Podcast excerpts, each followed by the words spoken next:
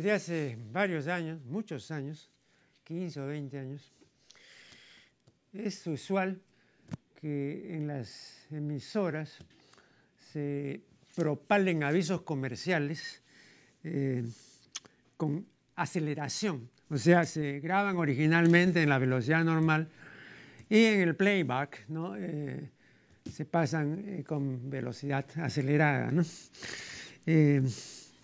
Yo creo que la gente que hace eso, los anunciantes que permiten que se haga, no, no, tienen la más ligera memoria histórica. ¿no?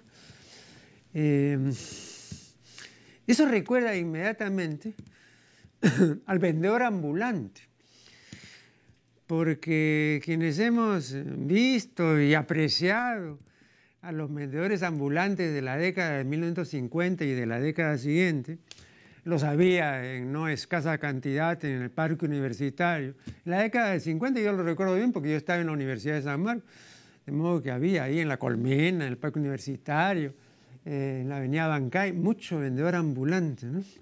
Y cuando estos vendedores ofrecían sus productos, lo hacían siempre a mucha velocidad, ¿no? Eh, paporreteaban, ¿no? repetían, insistían, ¿no? Entonces atraían de esta manera al público eh, circulante, ¿no? o transeúnte, ¿no? a los circunstantes. Y a veces congregaban pues, una, cierta cantidad apreciable ¿no? de, personas que apreciaban lo que estaba ofreciendo el vendedor. Pero repito, es una, una práctica de comercio ambulatorio. O sea, decir así el anuncio a toda velocidad es una práctica de comercio ambulatorio, de, vendedor de plazuela. Es curioso, pero firmas importantes, bancos importantes, ¿no? incluso transnacionales, eh, no han reparado, parece, en esto, o no les importa. Y dicen pues también sus anuncios eh, a toda velocidad, ¿no? Insisto, ¿no? Para quienes peinamos canas, eso nos retrotrae al vendedor eh, de plazuela, al mercachifle. Eso no es estimulatorio de una imagen positiva de la firma que hace así la propaganda sino más bien una, imagen negativa, ¿no? una imagen populachera, ni siquiera popular. ¿no? Eh, pero ahora eso es una cuestión de todos los días. ¿no? Yo recuerdo que había en la década del 50 eh, un vendedor de lapiceros, ¿no? de lo que se llama eh, pluma fuente, o sea, estos lapiceros que se cargaban con tinta. ¿no? Eh, bueno, eh, yo varias veces lo he apreciado, ¿no? Cuando él explicaba la virtud del lapicero. Entonces después cargaba el lapicero, escribía y escribía muy bien, tenía buena letra, tenía una tablilla, recuerdo. Y entonces decían, vean, qué bueno será este lapicero y qué buena será la pluma, que yo voy a tirar como si fuera una flecha este lapicero contra esta tablilla. Ya verán, y por supuesto se va a incrustar la pluma en la tablilla. Entonces después tiraba ¿no? Eh, el lapicero y se incrustaba pues efectivamente en la pluma. Y entonces decía el vendedor, y ahora ustedes pensarán que ya se ha dañado, que se ha roto, que se ha doblado. No, verán que no le ha pasado nada. Y sacaba la pluma y efectivamente pues estaba intacta, indemne, libre de daño. Y entonces él decía, ¿no ven? Eso es una demostración de que este es un producto de gran calidad. Estas son plumas alemanas y Alemania habrá perdido dos guerras, pero no ha perdido la calidad de sus productos. Sigue siendo la mejor calidad del mundo. Y aquí les ofrezco estos lapiceros a un precio que está al alcance de todos los bolsillos. Se agotan ya porque tengo muy pocos, ¿no? Y seguía pues hablando, Y la gente le, compraba, ¿no? Sí recuerdo. Muchos años después, y yo eh, me encontré con este vendedor en Miraflores. Y, y me acerqué, ¿no? Nos pusimos a conversar. Ya no estaba ya vendiendo nada, estaba descansando en una banca del parque, recuerdo. Y me dijo, no, yo ya hace años me retiré del comercio ambulatorio, ahora tengo acá con mi familia un departamentito eh, en, la, diagonal. Eh, y ya me dedico a otra cosa, ¿no? Eh, pero eh, me contó una serie de anécdotas y cosas ¿no? de, aquellos años, repito, de, la época del 50. Años después surgió también alguien que después se destacó en televisión, aunque no como vendedor ambulatorio, sino en otro rubro, que era Sandrox, ¿no? Lo recuerdo perfectamente, ¿no? Porque eh, él después incursionó en el Canal 11, cuando yo acababa de ingresar en el Canal 11 en 1973, ¿no? Eh, y él tenía ahí un, programa, también tenía un programa el eh, promotor de Vox, Max Aguirre, ¿no? que eran unos piqueitos, ¿no? muy sabrosos esos piqueitos de Max Aguirre. y ahí yo lo vi a, a Sandros. De modo que eh, esta, esta, figura del vendedor ambulante eh, en esa época era una, figura destacada y una figura además que se multiplicaba según los barrios eh, y según también las ocasiones y también lo que ofrecían. Pero este vendedor, lo recuerdo muy bien, ¿no? porque ofrecía eso. Eh, luego había otro que ofrecía eh, unos cuchillos que eran supuestamente alemanes, Y entonces él decía, vean ustedes estos cuchillos, ¿no? De acero inoxidable, producto alemán de primera calidad. Eh, y los ofertaba, digamos, a un precio bajísimo, Y, la gente realmente le compraba, Había muchos de estos vendedores. Pero cuando ellos anunciaban su producto, lo anunciaban así como anuncian ahora ¿no? Este, en la radio, eh, los productos, ¿no? los, anunciaba a toda velocidad, hablaba muy rápido. Entonces ahora cuando anuncian así, ahora estamos pues en la sociedad cibernética, estamos en la era digital, entonces ahora ya no se puede anunciar así, hay que hacerlo digitalmente de una manera más ingeniosa, pues, ¿no? Pero no duplicar lo que era sólito en la década del 50, pues, ¿no? Eso me parece, repito, ahora ya es anacrónico, pues, ¿no? completamente anacrónico. O sea, el anacronismo es lo que no es propio de esta época, sino que fue en una época anterior, pero que ahora ya no tiene cabida, ¿no? Entonces es anacrónico. Entonces, anunciar así productos, repito, desde mi punto de vista, es anacrónico. Eh,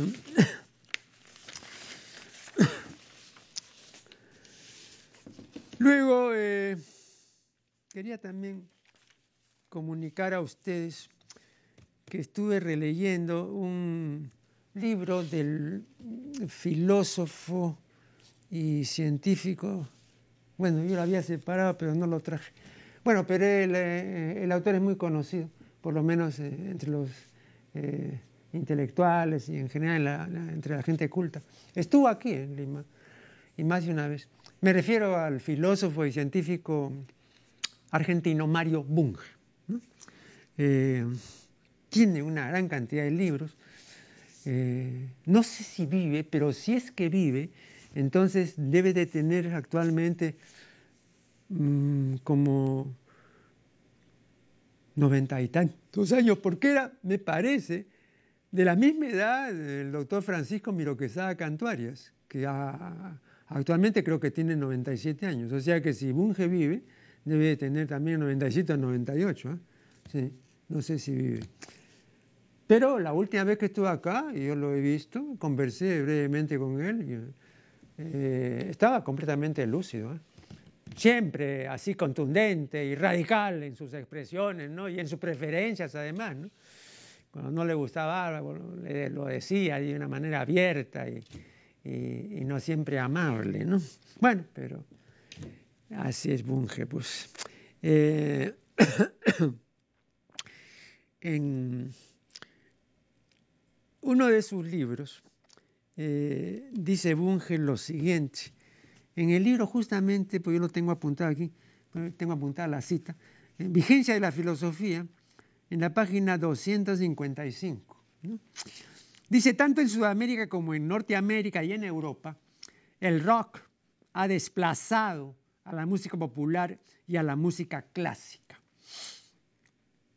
Esperamos que en un futuro más culto, cuando haya desaparecido el rock y toda la violencia y la droga que lo acompañan, la gente aprenda a apreciar la música clásica.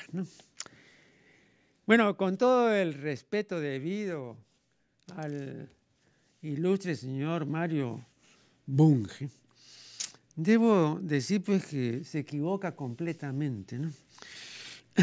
Porque una cosa es que a él no le guste el rock, que es un disgusto que yo respeto, ¿no? No tiene pues por qué gustarle rock a todo el mundo, claro. Entonces, hasta ahí está bien, ¿no? Eh, respeto pues el disgusto del señor Bunge. Eh, pero lo que no se puede aceptar es que opine alegremente eh, del rock, sin base ni fundamento, ¿no? Y, diga pues que ojalá llegue pronto, ¿no? Momento en que ya esto quede de lado y prevalezca la música clásica, la música culta. Y se olvida pues, que el rock nos acompaña por lo menos desde 1950. ¿no?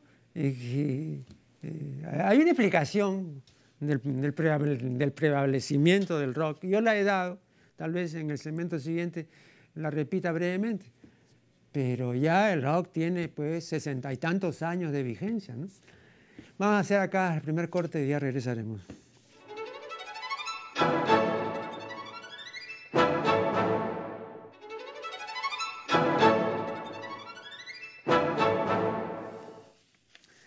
Les decía en el segmento anterior que Mario Bunge ha Mm, declarado su desafecto respecto al rock y a todo lo que el rock significa según él, ¿no? o sea, todo lo que es droga, violencia y degradación. Bueno, esa es la opinión pues, del señor Bunge, ¿no? Y en ese sentido es respetable la opinión, pero igualmente respetable la opinión de quienes defienden el rock, ¿no? Aunque yo creo que el rock no necesita ninguna defensa, ¿no? Pero él lo ve así como un peligro. Pero ante todo, y sobre todo, mm, debiera pues primero informarse, ¿no? Otra vez he citado lo que al respecto decía Mao Zedong. El que no ha estudiado ni investigado una cosa no tiene derecho a hablar. Aquí no hay democracia que valga. La democracia, eh, en principio, eh, todo el mundo tiene derecho a hablar. Mao Zedong decía que no es así, que para hablar hay que conocer de lo que se va a hablar, hay que saber el tema.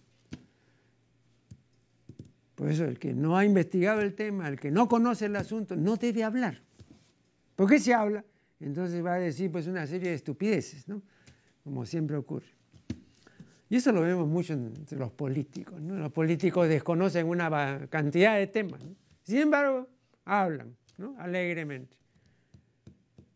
Y bueno, disparatan, pues generalmente disparatan y dicen inepcias y sandeces. ¿no? Eh, entonces, por eso repito, ¿no? yo lamento que una persona enterada, pues como Mario Bunge, esté diciendo inepcias y sandeces. Pero no solamente Mario Bunge. Vean lo que son las cosas. Hace años, 10 años si no me equivoco, estuvo entre nosotros el filósofo y científico español Jesús Mosterín, autor de varias obras, y a quien yo entrevisté, las personas que siguen fielmente la función de la palabra recordarán que yo entrevisté a Jesús Mosterín, y que el programa resultó muy interesante y él aclaró una serie de cosas. Eh, también manifestó algunas cosas eh, muy debatibles, que más adelante fueron corregidas por él mismo, pero en ese momento se cerró y no me quería admitir, ¿no? Algo que yo, bueno, le dije en ese momento. Había dicho que el hombre tiene instintos.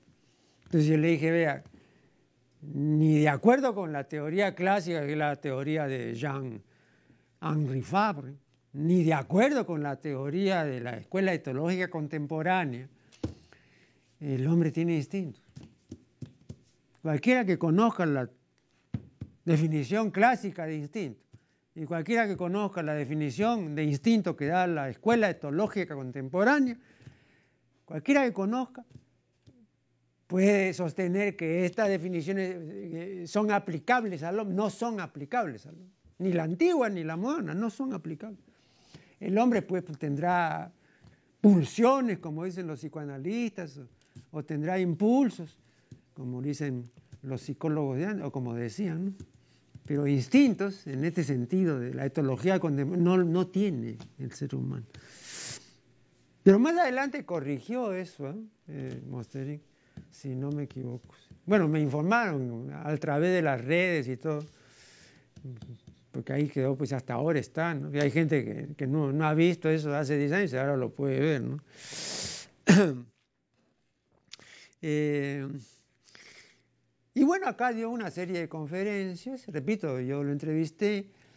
Eh, ha publicado una serie de libros, es defensor de la ecología, es defensor de los, de los animales, es enemigo acérrimo de la corrida de toros, eh, no arremete contra eh, las peleas de gallos porque desconoce la gallística, porque yo le mencioné el término gallística y me dijo, ¿qué? ¿A qué se refiere eso? estaba completamente en la luna. Bueno, la academia también está en la luna respecto al término gallística, porque en la última edición del DRAE, la edición del 2014, no, no, es, no figura gallística. Felizmente, eh, Marta Hildebrand, eh, por lo menos una vez, ha usado el término gallística. Yo lo vengo usando desde hace por lo menos 15 o 20 años. Eh, ya lo había usado además Ricardo Palma, tampoco no es invención mía. ¿no? el uso de Palma fue encomiado por José Galvez, lo recuerdo perfectamente.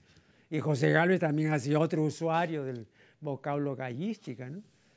Eh, bueno, eh, pero Mosterin eh, era pues un enemigo, o es un enemigo de, la tauromaquia.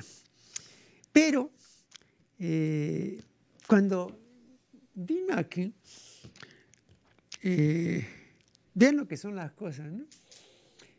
Dice que comenzó a preguntar eh, entre personas cultas, bueno, no, a cualquiera, sino, digamos, a lo que se llama la inteligencia, o sea, a la élite intelectual, ¿no? a los integrantes de la élite, les comenzó a preguntar si conocían a la astrónoma de la Universidad de Harvard, Henriette Leavitt. Bueno, entonces resultó que nadie la conocía. ¿Cómo? Dijo Mosterín, pero nadie conoce a esta científica. Pero es una científica importante, es una científica mm, de talla prócer, ¿no? Eh, y aquí nadie la conoce. Pero no puede ser. Se sorprendió mucho, ¿no? Mucho se sorprendió de que mm, aquí en el Perú nadie conociera pues a esta astrónoma. Eh, y entonces Mosterín dice, pero es trágico esto, porque vean, en lugar de tributar culto a Santa Rosa de Lima, que es la patrona además de Lima, ¿no?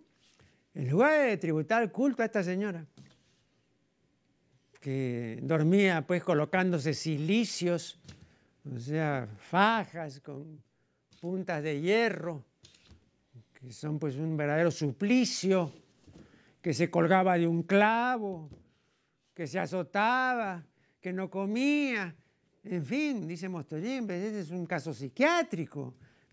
¿Cómo puede ser la patrona de Lima una mujer enferma? Pero por favor, en lugar pues, Santa Rosa han podido tranquilamente hacer que la patrona sea esta astrónoma norteamericana, ¿no? Henriette Leavitt. Porque por lo menos ella sí pues este, favorecería el adelanto de la ciencia y promovería particularmente la astronomía, ¿no? Pero, aquí no es así, pues aquí veo que tributan culto a Santa Rosa de Lima. Bueno, no, no, no podía entender el Señor. ¿no? Vean, a mí esto en su momento me pareció algo demasiado burdo, demasiado impropio además, ¿no? Porque lo dijo acá. Eh, no, yo no sé si se atrevió a decirlo acá en una conferencia, pero está en uno de sus libros.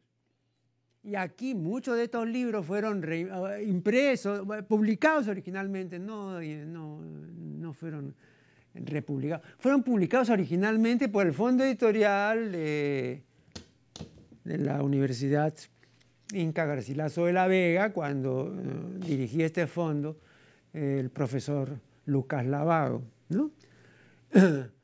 y yo he tenido, insisto, repito, ocasión de conversar con Mosterín. ¿No? Costerín dio una serie de conferencias que fueron reunidas justamente en este libro que yo he mencionado. Eh, pero eh, no me imaginé ¿no? que eh, tuviera esta, esta falta de tacto tan grande mm, de decir lo que dijo acerca de Santa Rosa de Lima, estando como estaba, en la ciudad de la cual Santa Rosa es patrona. Es como si uno pues fuera pues este, hablar así en estos términos o en términos parecidos a México en relación con la Virgen de Guadalupe. Es decir, pues los mexicanos lo ultimarían, lo liquidarían en un 2 por 3 ¿no?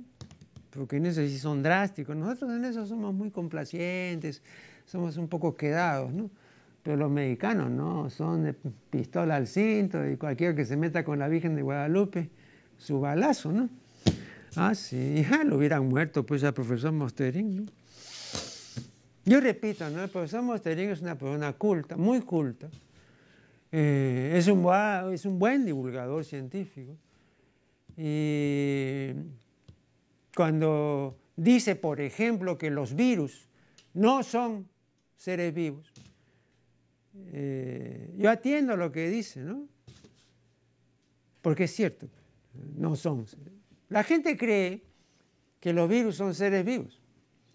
Están completamente equivocados. Los virus no son.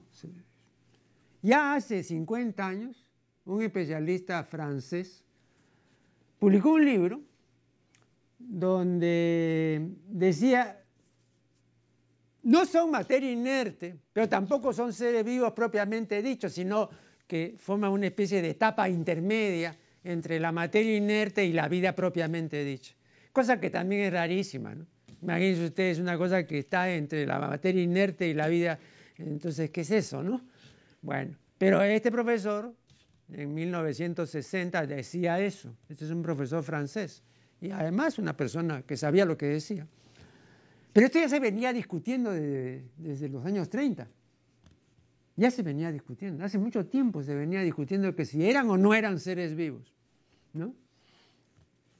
Claro que la gente simple, la gente pues ignorante, ¿no? Dice, pero ¿cómo no van a ser seres vivos? Porque los virus, comenzando por el resfriado común, eh, causan pues efectos eh, sumamente desagradables y a veces deleterios, ¿no? Fatales. Entonces, este, eso no lo puede causar eh, un ser que no sea un ser vivo. Ese es eh, el razonamiento equivocado, además, de la gente común y corriente. La vez pasada, en un programa de eso, de divulgación científica en la televisión, eh, había un, un, diálogo y entonces el médico invitado decía, sí, ya saben ustedes, señores televidentes, mucho cuidado con las heridas, ¿no? No, no, no, no. cualquier herida, inmediatamente trátenla, pónganle su alcohol yodado, véndense y todo, porque si no por la herida pueden entrar los virus, decía. Imagínense ustedes si los virus van a estar esperando pues, que uno se, se hiera para meterse por ahí. No, bueno, es algo increíble. Un nuevo corte ya volveremos.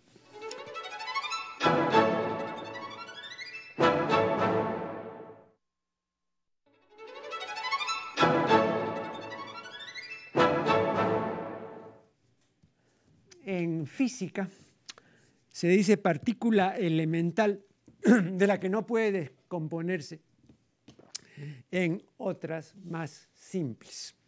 El electrón, por ejemplo, es una partícula elemental. Eh, en la conferencia que dio entre nosotros Jesús Mosterín, habló de las partículas elementales. Eh, estas conferencias se reunieron después, eh, eso fue una obra muy meritoria del profesor Lucas Lavado, y constituyeron un libro, eh, uno de los libros de Mosterín. Bueno, después de cada conferencia de Mosterín había un panel que estaba integrado por una serie de pensadores, de científicos, de, intelectuales.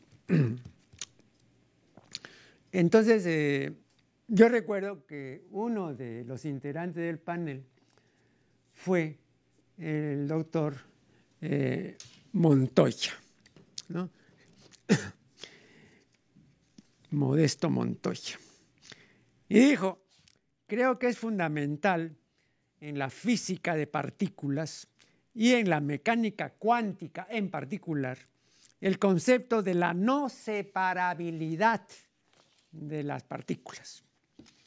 Se demuestra experimentalmente que dos partículas que han estado unidas, si en algún momento se separan, nunca perderán la comunicación instantánea a una velocidad aún mayor que la velocidad de la luz. O sea, imagínense la velocidad de la luz, 300.000 kilómetros por segundo. Bueno, eh, se, vuelven a unir las partículas a una velocidad que es mayor todavía que es, ¿no? Algo que marea, pues, ¿no? Bueno, ¿por qué he citado esto, que es una cita científica? Porque esta no separabilidad de las partículas tiene una interesante semejanza con uno de los dos principios fundamentales de la magia. Los dos principios fundamentales de la magia son los siguientes. El primer principio dice, las cosas que se parecen son la misma cosa.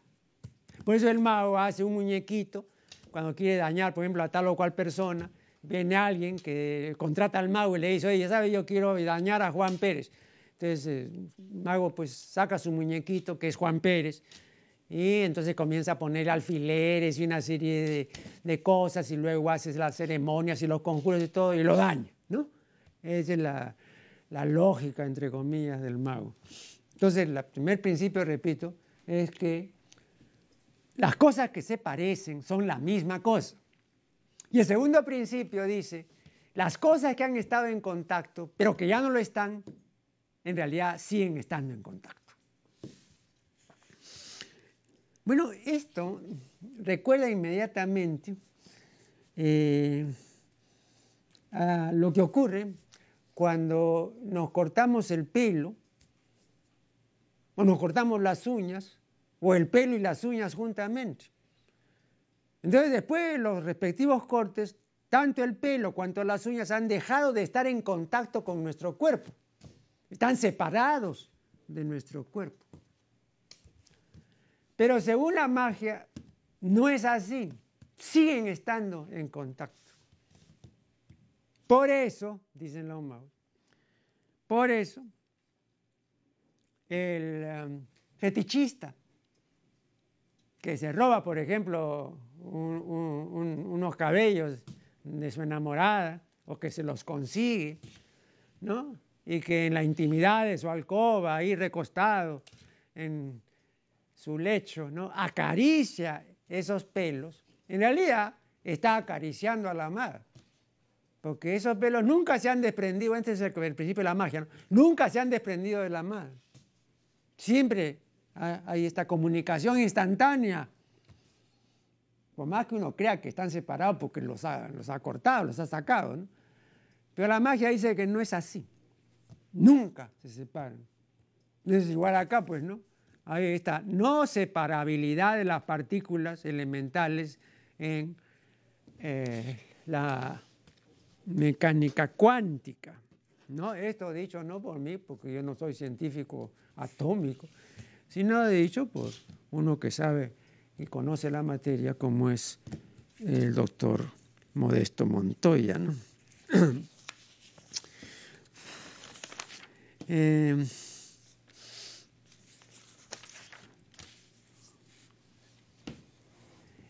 el término fetiche viene del portugués. Y en portugués significa hechizo, encantamiento. Entonces el, fetiche es algo que hechiza, que encanta, ¿no? que transporta al fetichista. Hay que tener muy en cuenta eso. Por eso se llama fetiche, por eso se habla de fetichismo.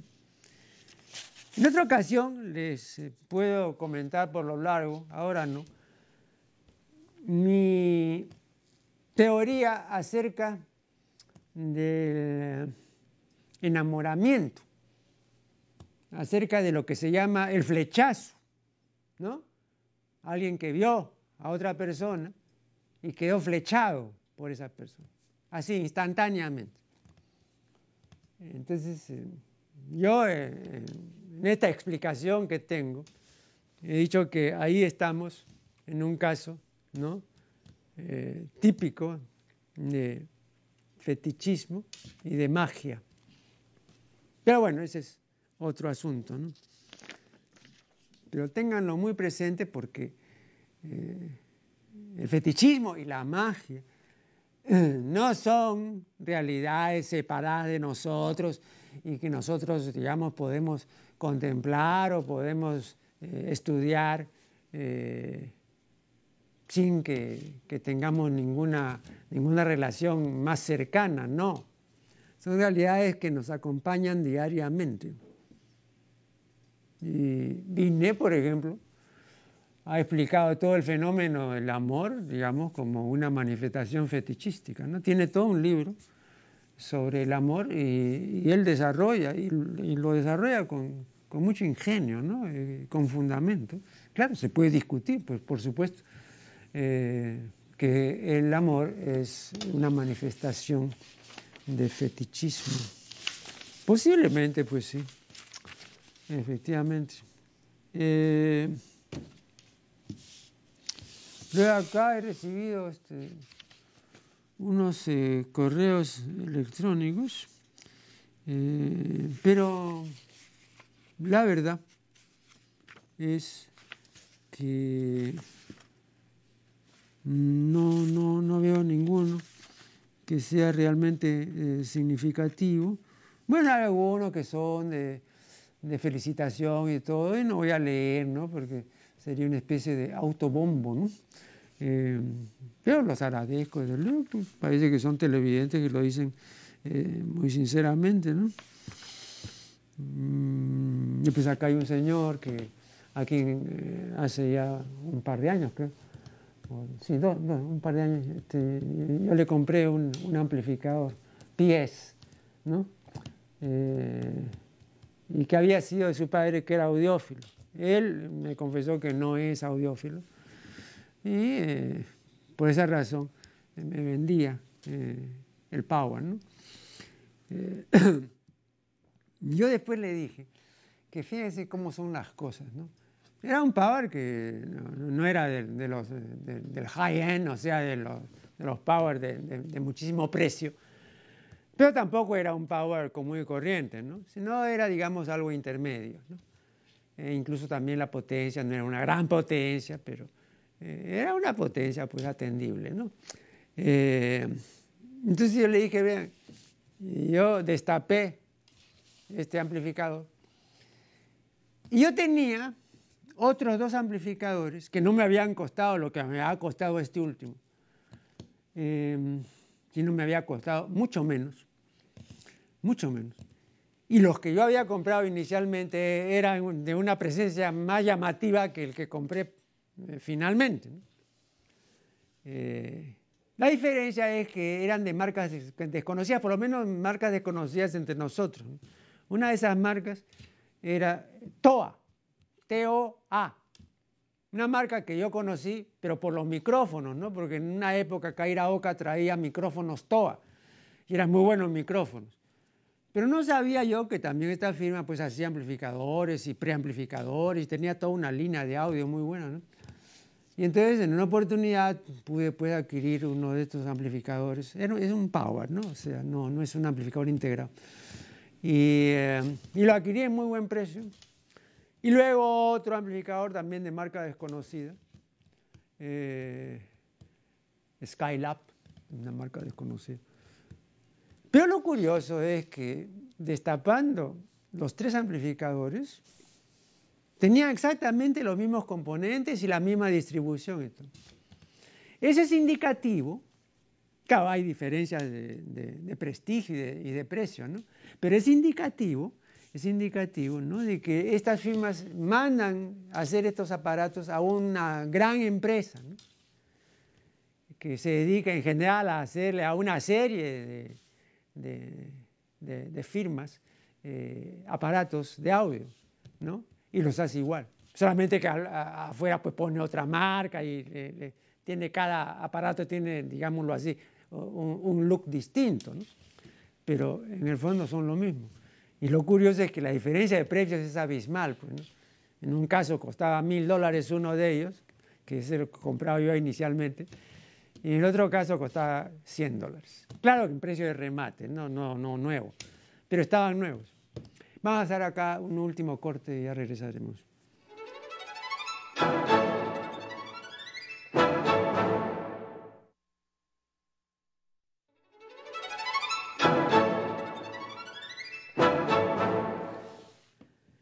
He recibido el último número de la revista Arquinca, una revista de arquitectura y diseño que dirige Frederick Cooper. Este es el último número de la revista Arquinca. Yo recuerdo que, porque no ha sido en este canal, bueno, si la memoria no, no sé, corríjanme, ¿ah? pero no, estoy casi seguro de que no ha sido en este canal, sino ha sido cuando yo estaba en el canal 14, en Cable Mágico Cultural. Y entonces, este, um, yo recibía la revista Arking. Pero en una ocasión se publicó la revista con un editorial que aparentemente puede ser una, editorial de despedida. ¿no? Entonces yo realmente, yo no, no, siempre leo los editoriales, ¿no? porque son de temas específicos relacionados con la arquitectura y ese no es mi, mi asunto, no es mi tema. Pero este, esta vez lo leí. ¿Y a qué se refería el editorial? Se refería al siguiente hecho bien concreto. El director de esta revista explicaba que esta revista había tenido siempre un carácter crítico acerca de las realizaciones de arquitectura y diseño que llevan a cabo una serie de distinguidos especialistas en la materia. Y cuando había necesidad de criticar esas realizaciones, la revista, sin dudarlo, lo, lo, lo criticaba inmediatamente. Entonces todo iba muy bien, pues, y así estuvieron criticando siempre, y eso hacía atractiva la revista, porque era una revista de crítica arquitectónica, no solamente de exposición de las últimas realizaciones y de los mejores ingenieros y diseñadores, no, sino era una revista de crítica. Entonces un día apareció una editorial donde el director explicaba que los anunciadores, que tienen una gran cantidad de anunciadores muy importantes, le habían dicho, oiga, señor Cooper, como siga usted criticando una serie de cosas relacionadas con la arquitectura y con la realización de tales y cuales proyectos, etc. Entonces nosotros vamos a dejar de poner los avisos que ponemos ahora. Y entonces usted se va a quedar sin avisos y va a tener que cerrar su revista. Entonces, amigablemente, respeto, le pedimos que no siga criticando, pues, porque no nos conviene. Así es, así es simple, así es sencillo. Entonces Cooper decía, bueno, entonces me pusieron entre la espada y la pared. Si yo seguía criticando, bueno, me quitaban los avisos y al número siguiente tenía que cerrar, pues, porque esta revista no, no, vive de, de, la venta, sino vive del avisaje. Bueno, como las publicaciones importantes, ¿no? Claro. Eh, entonces, pues, cesaron las críticas. Y ya no hubo más críticas, por lo menos no las hubo en esa medida que las había antes, que eran críticas muy bien hechas, críticas muy incisivas, críticas muy bien fundadas, pero críticas, pues, muchas veces adversas, por supuesto, muchas veces adversas. La crítica no siempre tiene que ser adversa, ¿no? Se toma en mala parte siempre. Pero había también críticas, pues, que eran favorables, pero muchas de ellas eran adversas y eso no les gustaba pues, a los anunciadores. Entonces le dijeron, así de simple, señor, como usted siga, le quitamos los avisos. Entonces Cooper le dijo, me pusieron así en esta situación y entonces tuvieron que cesar pues, las críticas. Yo lo lamento. Pero ¿qué cosa es preferible? ¿Que la revista siga saliendo con esta limitación o que ya no salga? ¿Ah?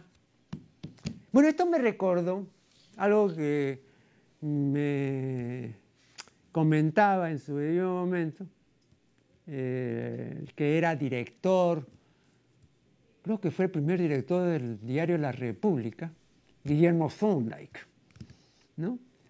Eh, sí, fue el primer director de la República. La República salió a principios de la década de 1980, eh, congregó a una serie de intelectuales y de críticos entre ellos estaba yo. Eh, y el director pues era Thorndike. Y un día Leopoldo Quiapo presentó un artículo en el que criticaba un programa de televisión del Canal 4 que era un programa infantil que dirigía el tío Johnny, ¿no? Que, que hacía tomar este, un vaso de leche a los niños que estaban ahí, y hablaba de la señora vaca, que, en fin, ¿no? Era muy simpático el programa. Eh, bueno, entonces criticó Quiapo este programa. y lo llamó Thorndike. Y le digo, fíjate, he leído tu artículo y es muy bueno, pero no voy a publicar. ¿Por qué? Si están diciendo que es muy bueno, ¿por qué no lo vas a publicar? Por una razón muy sencilla. Yo te pago por tu artículo 500 soles. Y entonces tomó el último número de la República, el número del día, lo volteó y toda la última página era un aviso del Canal 4. Y Zonda le dijo, te doy a ti por tu artículo 500 soles pero el Canal 4 me paga 50 mil soles por esta página. Entonces yo tengo que escoger entre tu artículo y el aviso. Lógicamente, pues tengo que escoger el aviso. De modo que lo siento, pues. Ah, le digo, pero en esos términos no puedo seguir colaborando. Ah, pues no puede seguir, pues. Pero la República tiene que seguir. Entonces, para eso yo tengo que darle pues preferencia, pues, ¿no? al aviso. Así funcionan estas grandes firmas. Así es, así de sencillo. Como sigas, te quito el aviso. Te quito el avisaje en general, ¿no? Y son avisos, pues, que dan muy buena plata. Entonces, sencillamente está muy bien pues lo cual a ti con tal de que no critiques. Ah, sí, con tal de que no critiques. En eso, claro, también han variado las cosas. Ah, sí, en eso han variado las cosas. Hay que reconocerlo, ¿no? Eh, por ejemplo, un diario importante o sin duda el más importante entre nosotros es el comercio. Y en una época, hace pocos años, este, tenía a su cargo la sección de luces. Eh, la hija de Armando Robles, Marcela Robles. Eh, y un día publicó unos versitos que le había, dedicado eh, un distinguido poeta chileno. Si no me equivoco, de repente me equivoqué, pero voy a, voy a decir el nombre, creo que era Oscar Lin, creo. No, no, no estoy tan seguro. Pero bueno, era un, poeta importante. Y, era un, verso, eran unos versos eh, acerca de la Virgen María. Y eh, la intención era absolutamente sexual del, del, poeta que escribió esos versos. Eso antes no hubiera sido admitido jamás. O sea, de, que la, la, Virgen sea protagonista de una acción sexual. Eso jamás. Y lo publicó en el comercio. Y nadie dijo nada. Nadie borró nada. Se publicó tal cual. Ese es un adelanto. Ese es un adelanto. Yo el primer año, cuando ingresé en el comercio, yo tengo una columna que se publica, eh, bueno, ahora se publica los domingos, antes se publicaba los lunes, pero ahora se publica los domingos. Se llama El Ojo de Lima. Bueno, eh, yo publiqué un artículo y le puse un título que antes jamás hubiera sido admitido en ningún diario. Y en parte lo hice para probar, no dije, bueno, ahora que estamos ya respirando otros ambientes ya más eh, de apertura y de democracia, vamos a ver si me, toleran este, este título, ¿no? Repito, en el comercio, en el año 2012. Y el título del artículo era a veces no conviene desenmierdar. Yo eh, citaba al padre Hubert Lancier hablando de, las cárceles que él conocía tanto. Y este, decía el padre Lamier, eh, decía este, que no, se puede dorar la píldora con el eso de las cárceles, porque meter a un delincuente en la cárcel es sumergirlo pues en una letrina, ¿no? en un excusado, y mezclarlo con las heces fecales, así abiertamente. Yo dije, bueno, si el padre Lancier habla así con tanta desenvoltura, entonces yo voy a publicar pues un artículo que diga, a veces no conviene desenmierdar. Bueno, el comercio lo publicó, ahí está. Cualquiera que consulte mis artículos verá que está con ese... No lo tocaron ni un, ni un término. Ahí hay un cambio. Eso, me pareció este, muy positivo. Y después jamás, no, no digo ya pues un, concepto o una palabra, nunca han tocado pero ni una coma, ¿no? Eso por eso a mí yo me siento cómodo, así como en este canal, ¿no? En este canal jamás me han dicho nada y jamás este, este he sido objeto de, de, una acción sensoria, ¿no? Eh, y, es el único, el, único modo en que yo puedo desenvolverme. ¿no? Y por eso este, agradezco eh, estar aquí ya desde el 2001. Imagínense, hace 15 años. Yo entré en el mes de mayo, pero son 15 años que estoy aquí, ininterrumpidamente. Bien, eh, me indican que el tiempo se ha vencido y será pues hasta el siguiente programa.